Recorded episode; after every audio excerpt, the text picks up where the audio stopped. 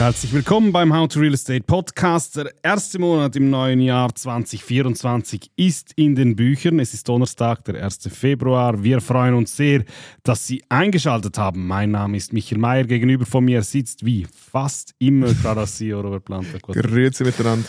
Ja, heute wird es wieder einmal international. Wir schauen wieder einmal in den fernen Osten nach China. Dort, scheint der seit Jahren taumelnde Riese nun endgültig gefallen zu sein. Was genau passiert ist und was das mitunter auch für uns hier in der Schweiz bedeutet, darüber sprechen wir in unserem Thema der Woche. Schön haben Sie eingeschaltet. How to Real Estate, der Immobilienpodcast mit Robert Plantag und Michael Mayer. Präsentiert von Crowdhouse und Propertunity.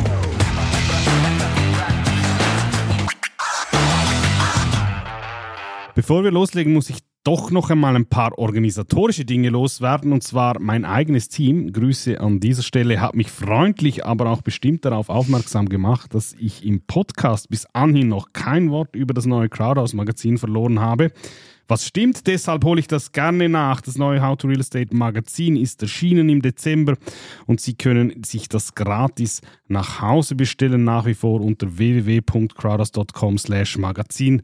Also unbedingt, falls Sie noch keine Ausgabe haben, holen Sie sich Ihr Exemplar. Der Link ist in den Show Notes und dann wieder einmal etwas prominenter der allgemeine Hinweis. Wenn Sie diesen Podcast regelmäßig hören und Sie finden doch, eigentlich macht mir das, was die beiden Herren hier wöchentlich anbieten, äh, Spaß, dann würden wir uns sehr freuen, falls Sie uns eine positive Bewertung hinterlassen, egal wo Sie uns gerade hören. Es gibt auf allen Plattformen entsprechende Möglichkeiten dazu. Gleichzeitig bitte unbedingt den Kanal abonnieren und die Glocke aktivieren. Das hilft Ihnen dabei, nie eine Folge zu verpassen und uns hilft es dabei, mit unserem Podcast noch mehr Leute zu erreichen. Und dann last but not least und für mich eigentlich fast das Wichtigste machen und diskutieren Sie mit, stellen Sie uns Ihre Fragen, teilen Sie Ihre Einschätzungen mit, egal ob Sie uns zustimmen oder widersprechen, egal ob per Mail, E-Mail, Sprachnachricht, SMS, WhatsApp oder als Kommentar auf unseren Social Media Kanälen. Alle Möglichkeiten, mit uns in Kontakt zu treten, finden Sie in den Shownotes. Und damit sind wir schon beim Thema. Wir beginnen auch heute mit der die Frage der Woche. Tja, ich habe mir dieses Mal bewusst wieder mal etwas Technisches, etwas Handwerkliches rausgesucht. Wir hatten ja bis jetzt sehr viel Rückmeldungen zu Marktthemen, Marktentwicklungen etc. Heute geht es um Immobilientheorie. Genauer genommen Frage an dich. Wie gut warst du in der Schule im Fach Statistik? Kann ich mich nicht mehr erinnern. Gut, du wirst es heute zur Beantwortung brauchen. Die Frage dreht sich um Quantile. Sehr geehrter Herr Plantag, sehr geehrter Herr Mayer, ich hätte eine Frage zu Wohnungsmieten. Ich höre bzw. sehe in Ihren, aber auch anderen Immobiliendokumentationen, wenn von Wohnungsmieten gesprochen wird, immer wieder den Begriff der Quantile, zum Beispiel, dass Wohnungen in einem sehr tiefen 30% Quantil sind. Was genau bedeutet, bedeutet das, beziehungsweise was bringt mir diese Information als Investor?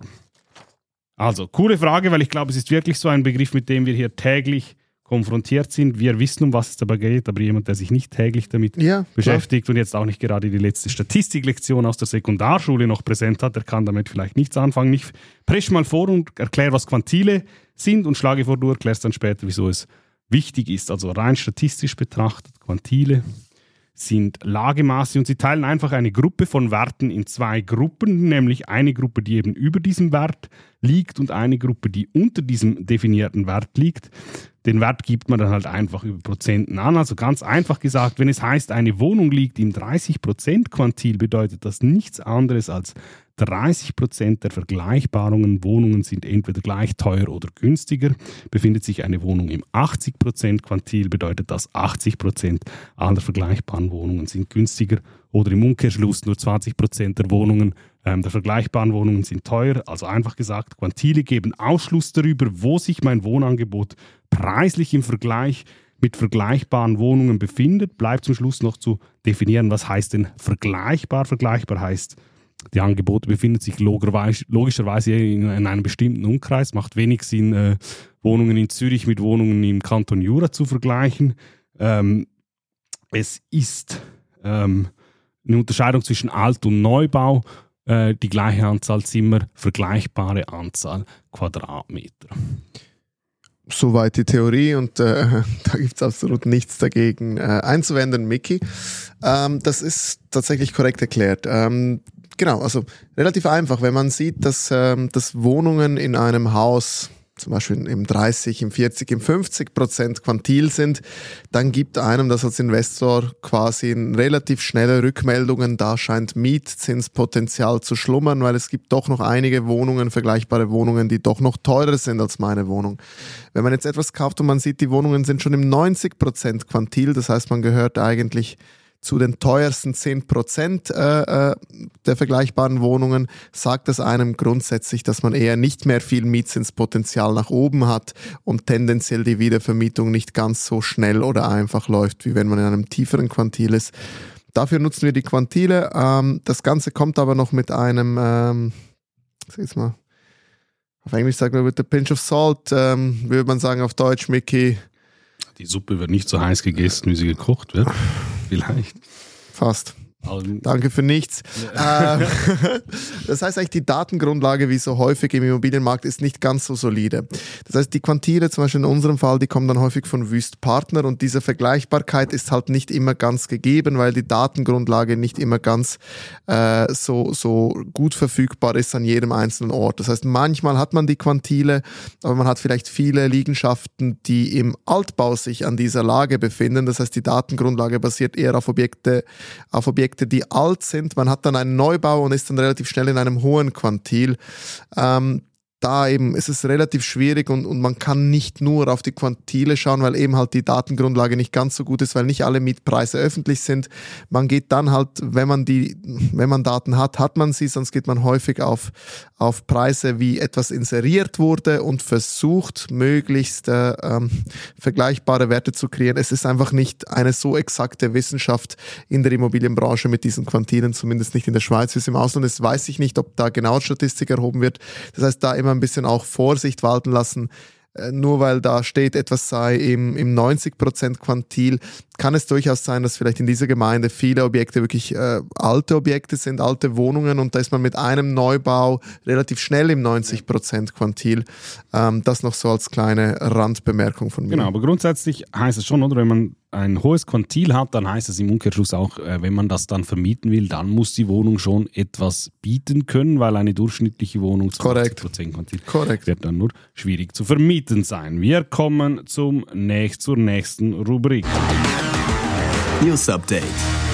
Ja, und die großen Immobilien-News dieser Welt haben sich diese Woche in China abgespielt. Wir gehen nachher darauf ein. Davor noch ein paar Randnotizen. Erstens, die FED hat gestern ihren Zinsentscheid bekannt gegeben. Es bleibt vorerst alles beim Alten, äh, die gleiche Richtung wie die EZB. Bleibt abzuwarten, was in einem Monat passiert. Bleibt abzuwarten, was bei der EZB in ein paar Wochen passiert passiert dann eine neue Auswertung der Handelszeitung zu Preisen von Eigenheimen in der Schweiz. Kurz zusammengefasst, in den letzten zehn Jahren sind die Preise in Schweizer Städten je nachdem wo zwischen 11 und 88 Prozent gestiegen und vor allem der interessante Take dieses Artikels, das Preiswachstum hat sich auch im letzten Jahr fortgesetzt, einem Jahr, in dem sich die Zinsbelastung fast verdreifacht hat. Also Wahnsinn. Anzahl Transaktionen aber auch in diesem Segment rückläufig. 70, 17% weniger Einfamilienhäuser, 18% weniger Eigentumswohnungen. Wenn man sich zum Beispiel die kombinierte Finanzierungstätigkeit von UBS, CS und Raiffeisen anschaut, unterm Strich zusammenfasst ganz einfach, der dominierende Faktor für den Schweizer äh, Immobilienmarkt ist einfach das sehr, sehr beschränkte Angebot und das wirkt sich unglaublich preisstabilisierend aus, Leitzinsen hin oder her. Habe nichts hinzuzufügen, stimmt so. Dann hast du mitbekommen, die Julius Bär hat offensichtlich ähm, ihren CEO dann doch gefeuert. Ähm, anscheinend ist dieses Benko-Debakel, ähm, ja, genug scheint dann doch irgendwann genug zu sein. Ja, also was soll man sagen? Ähm, ist, glaube ich, auch nicht der einzige äh, Immobilienhai, der da Kredit bekommen hat äh, ähm, von, von, von denen. Ähm, es ist immer witzig, weißt du, wenn, wenn kleine, kleine Investoren oder, oder auch so, so, so mittelgroße Unternehmen wie wir bei solchen Banken anklopfen, dann hörst du immer relativ schnell, uh, das können wir nicht finanzieren, das geht nicht, das machen wir nicht.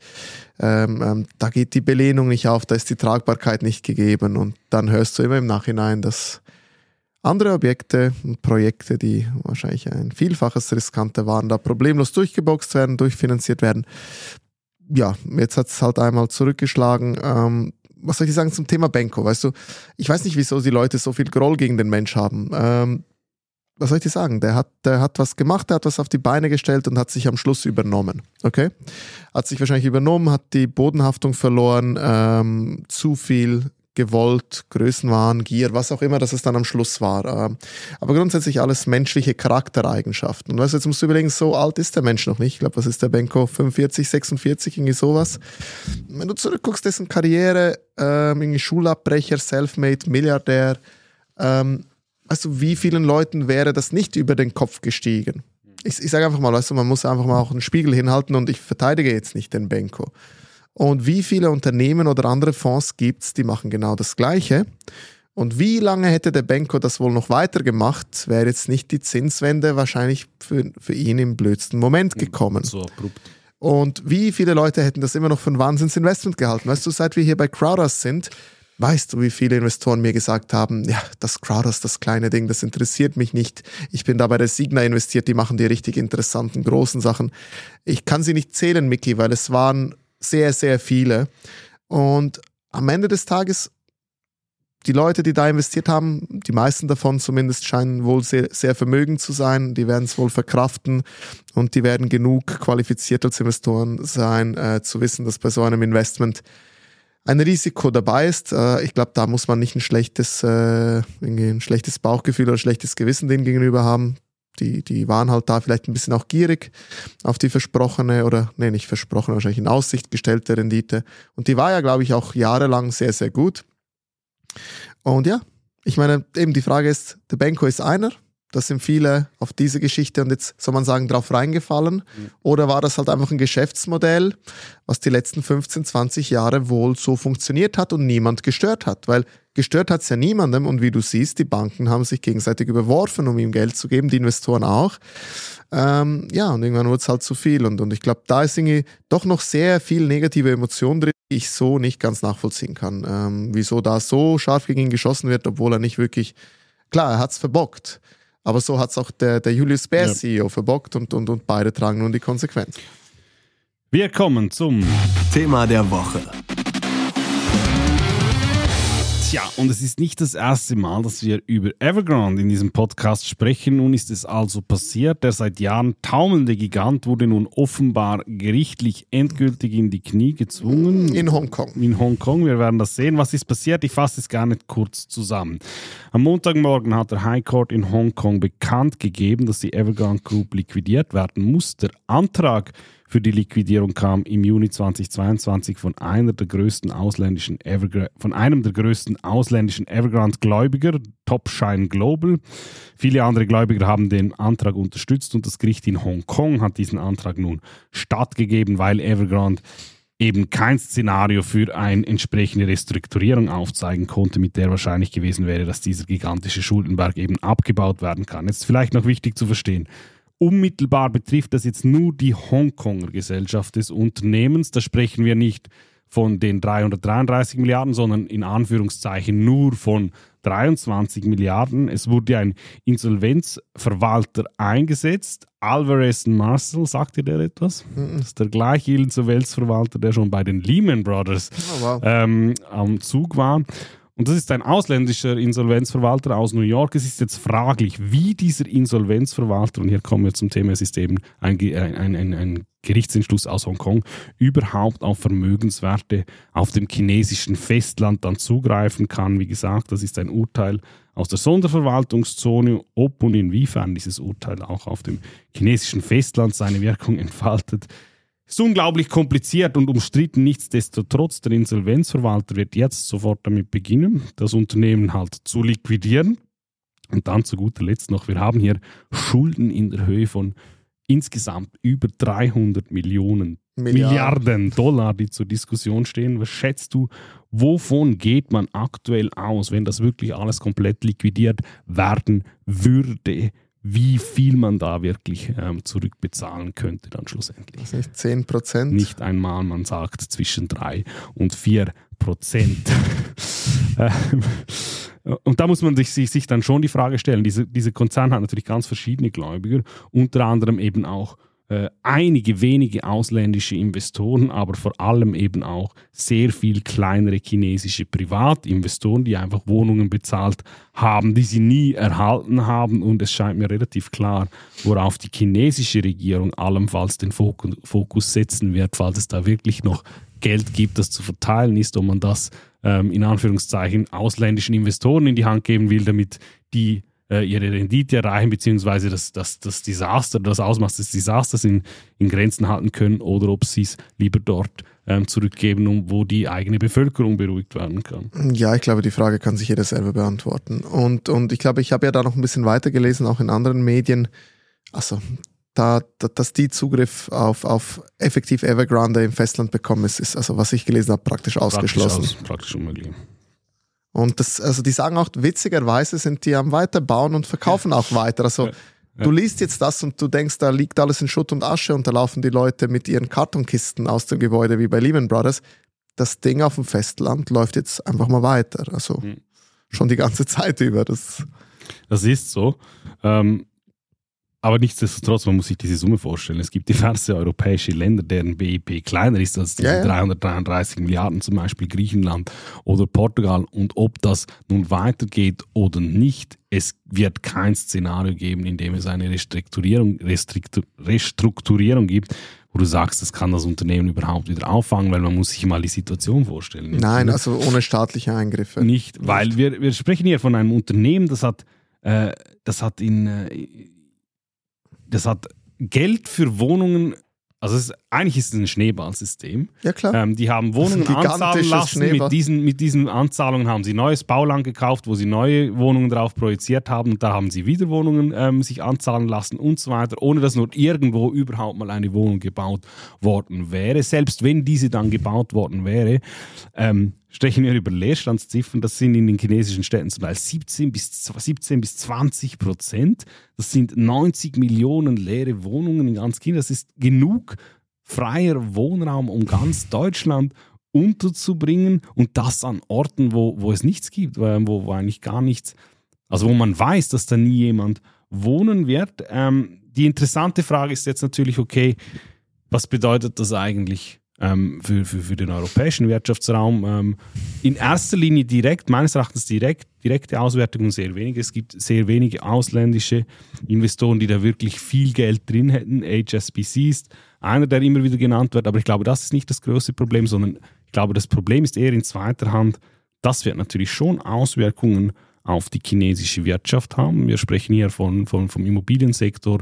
Ähm, das ist ein Drittel, ähm, der, der für, für die ganze Wirtschaftsleistung in China verantwortlich ist. Und das früher oder später wird sich in einer oder anderer Form schon bemerkbar machen. Ja, sowieso. Ähm, Seit es ja da am Taumeln ist, aber ich glaube, dieses spezifische Gerichtsurteil hat damit jetzt nicht wirklich was zu tun. Das ist vielleicht mal ein Zeichen, was gesetzt wird oder was man setzen musste, damit mal was gemacht wird. Aber ich glaube, da wird nichts, nichts weiter groß passieren. Ähm, klar, ähm, Transaktionen und Preise sind in China zurückgegangen, das, das hat man gesehen.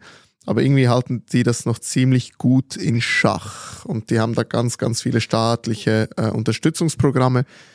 Und ich sage jetzt mal einfach, weißt du, wenn du dir die Mentalität und Strategie äh, von China anschaust, die werden da nicht einfach aufgeben. Die werden das irgendwie auf irgendeine Art und Weise, werden die da schon weitermachen die sind aktuell im, im, im globalen Kampf zur Übernahme der Weltherrschaft. Äh, und dann sind sie noch lokal in, in sehr naher Konkurrenz mit Indien, äh, was schnell aufholt. Und, und weißt du, ich weiß gar nicht, wie sehr die das, das Immobilienproblem wirklich kratzt. Ich habe, ich habe heute Morgen ähm, auch einen Podcast dazu gehört ähm, und da war ein, ein Außenjournalist in Shanghai und der hat gesagt, ein Szenario, in dem halt einfach so, so ein Ereignis, in, in dem politischen System Panik auslösen würde, ist einfach in dem System einfach überhaupt nicht angelegt. Also wenn es halt so ist, irgendwo kriegt man dann, organisiert man dann halt schon das Geld, das es dann genau. halt irgendwo braucht. Das ja, genau. Ist, ähm, staatlich. Staatlich. Ja, genau. genau. das ist das, was ich meine. Deshalb, ich glaube, ja, die, die Gläubiger, die Ausländischen werden wahrscheinlich einen Großteil ihres Investments verlieren. Ja. Ähm, da müsste man schauen, okay, durch, durch die ganze Globalisierung könnte das irgendwelche Ketteneffekte sonst auslösen das weiß ich nicht, kann ich nicht beurteilen, wäre eine Variante, aber ich glaube in China selber ähm, sicher ein großer Dämpfer. Mhm. Aber die werden schon aus dieser Situation wieder etwas machen, einfach weil, weil, soll ich sagen, sie müssen. Also ich glaube, es ist vor allem auch sehr, sehr unübersichtlich für, für westliche Augen und Ohren, was passiert. Ich hatte über Weihnachten, ähm, war ich bei meinen Eltern zu Hause und habe dann über die Weihnachtsfeiertage bei einem Spaziergang einen guten alten Schulfreund von mir getroffen, der, der schon länger in Shanghai lebt, ähm, haben mit ihm über das gesprochen und er sagt, ja gut, also man, wenn er westliche Medien liest, dann äh, hat er nicht das Gefühl, dass sie akkurat abdenken, wie gedämpft die, die, die chinesische Wirtschaftsleistung ähm, äh, aktuell ist und wie viele Menschen sich halt gewisses wirklich nicht mehr leisten können. Er sagt zum Beispiel, es ist viel einfacher für ihn jetzt eigentlich günstige Flüge von, vom chinesischen Festland wieder zurück nach Europa zu finden. Das war vor Jahren ein Riesenproblem. Heute können sich das die Leute einfach schlichtweg nicht mehr in dem Ausmaß ja. leisten. Und das Zweite ist, ähm, eben, es ist dieses, dieser Drittel der gesamten Wirtschaftsleistung äh, von China, die eben irgendwie mit diesem Immobiliensektor verknüpft ist. Als einfaches Beispiel, China produziert 60 Prozent des gesamten Stahlbestands der Welt. Und ich bin jetzt kein Stahlexperte und ich weiß auch nicht, ob das die gleiche Qualität des Stahls ist, aber 60 Prozent Stahl ist Stahl. Ja, dieser Stahl oder diese Produktionsvolumen, die wurden halt in erster Linie darauf ausgelegt, ähm, um, um den eigenen heimischen Markt ähm, äh, zu beliefern.